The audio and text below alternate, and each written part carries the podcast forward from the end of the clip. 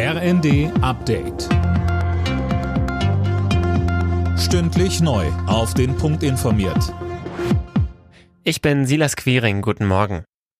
Die UN-Vollversammlung hat die völkerrechtswidrige Annexion Russlands in der Ukraine verurteilt. 143 der 193 Mitgliedstaaten stimmte in New York für eine entsprechende Resolution. Dirk Justus. Ja, richtig. Das Ergebnis ist zwar nicht bindend, es zeigt aber, wie isoliert Russland in der Welt ist, denn nur fünf Länder stellten sich auf die Seite Moskaus, wie etwa Belarus, Syrien und Nordkorea.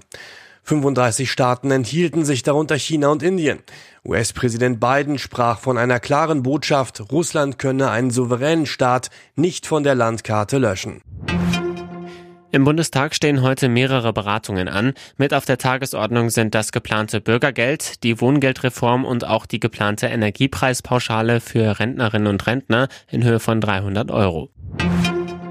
Nach der düsteren Herbstprognose fordern die Gewerkschaften mehr Unterstützung für die Menschen vom Bund.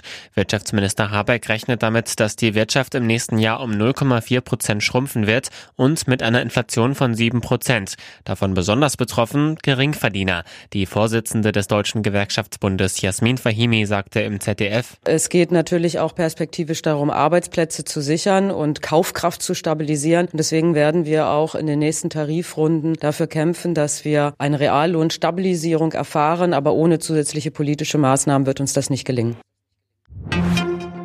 Bayern München hat sich für das Achtelfinale der Fußball Champions League qualifiziert. Die Bayern gewannen mit 4 zu 2 bei Viktoria Pilsen. Bayer Leverkusen unterlag dem FC Porto mit 0 zu 3 und Eintracht Frankfurt hat mit 2 zu 3 bei Tottenham Hotspur verloren. Alle Nachrichten auf rnd.de